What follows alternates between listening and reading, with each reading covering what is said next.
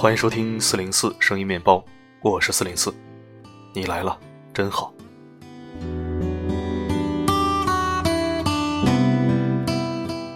昨天录音设备出状况，所以直接采用了在其他媒体录制好的精选好文，软件编辑后发布的。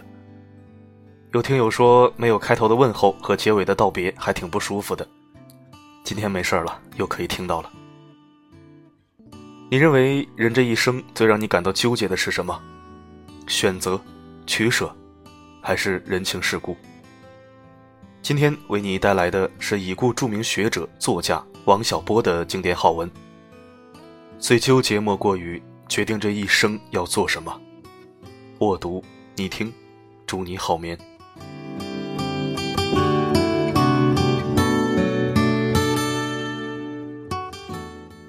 人的一切痛苦，本质上都是源于对自己无能的愤怒。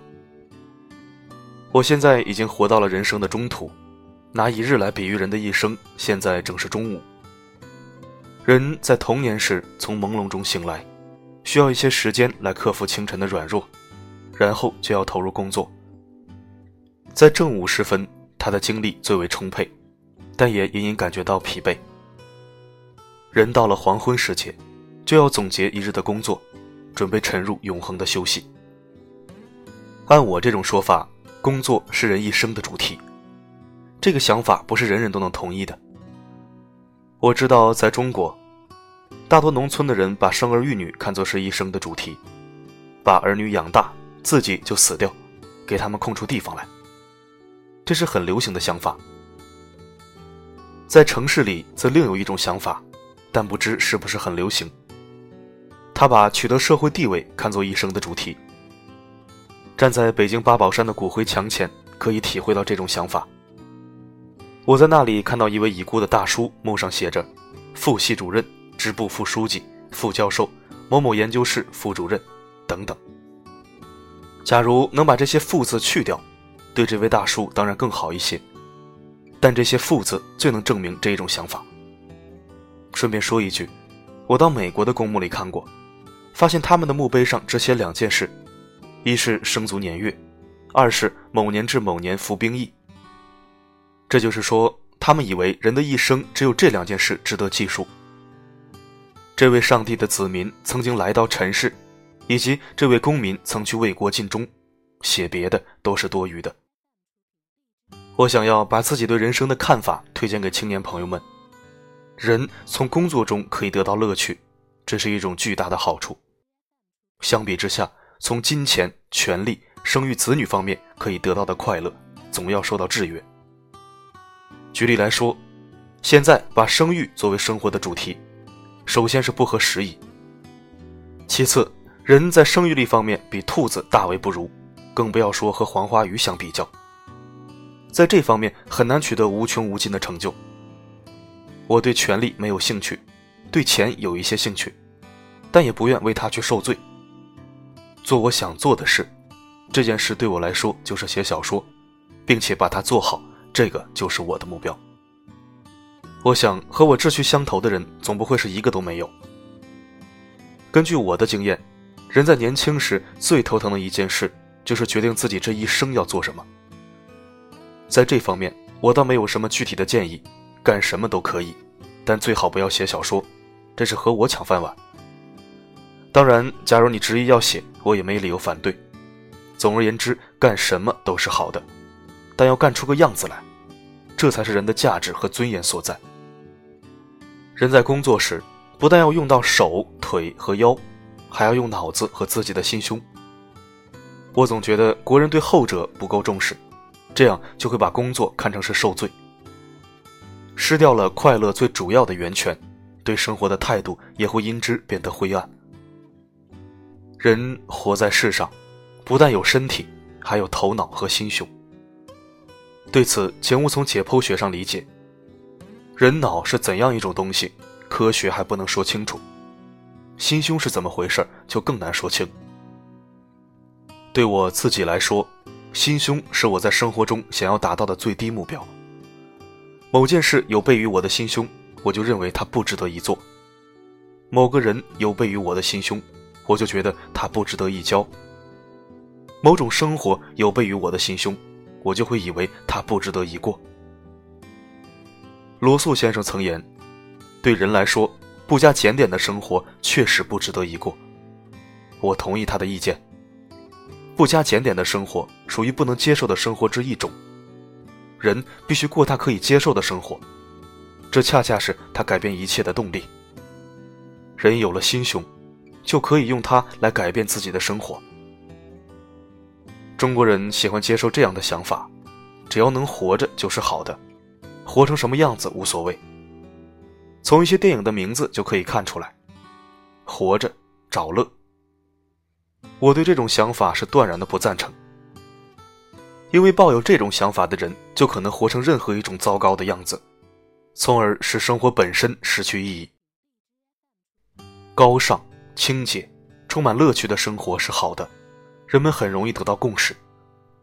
卑下、肮脏、贫乏的生活是不好的，这也能得到共识。但只有这两条远远不够。我以写作为生。我知道某种文章好，也知道某种文章坏。仅知道这两条尚不足以开始写作。还有更加重要的一条，那就是某种样子的文章对我来说不可取，绝不能让他从我的笔下写出来。关于我的名字刊登在报刊上，以小喻大，这也是我对生活的态度。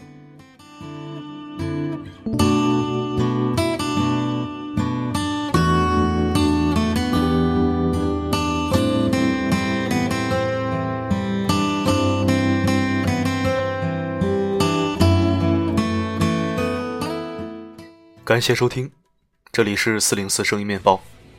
如果喜欢我的声音，可以关注或者置顶公众号，也可以在文章下方点赞、评论、加转发。今天有声音日记本回复昨天的留言，请小面包们去本期的第三篇图文收听。我的声音能否让你享受片刻安宁？我是四零四 not found，不管发生什么，我一直都在。在黑暗中究竟沉睡了多久？也不知要有多难才能睁开双眼。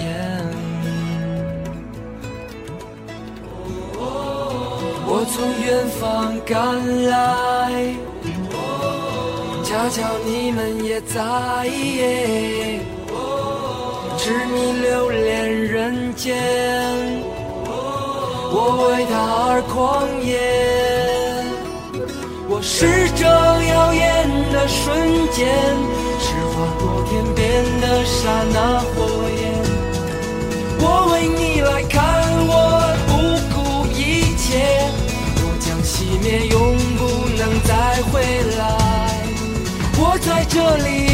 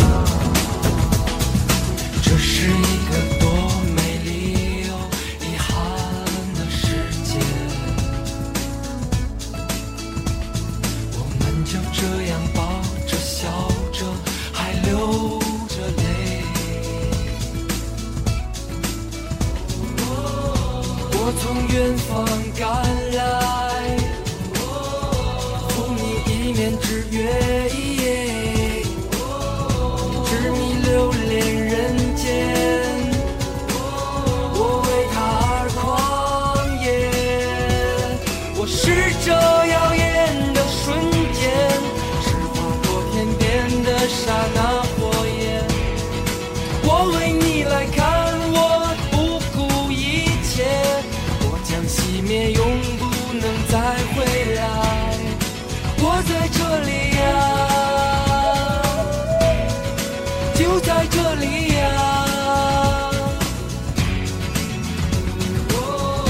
惊鸿一般短暂，如夏花一样绚烂。我是这耀眼的瞬间，是划过天边的刹那火焰。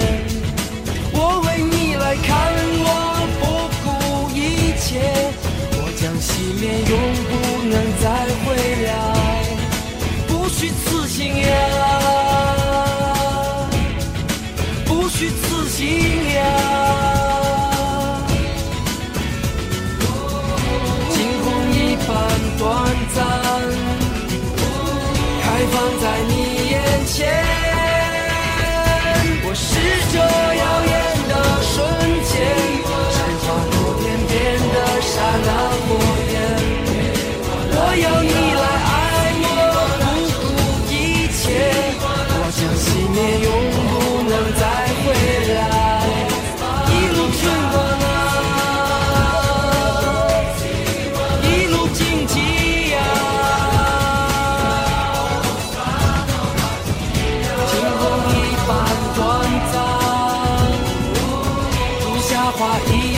alive.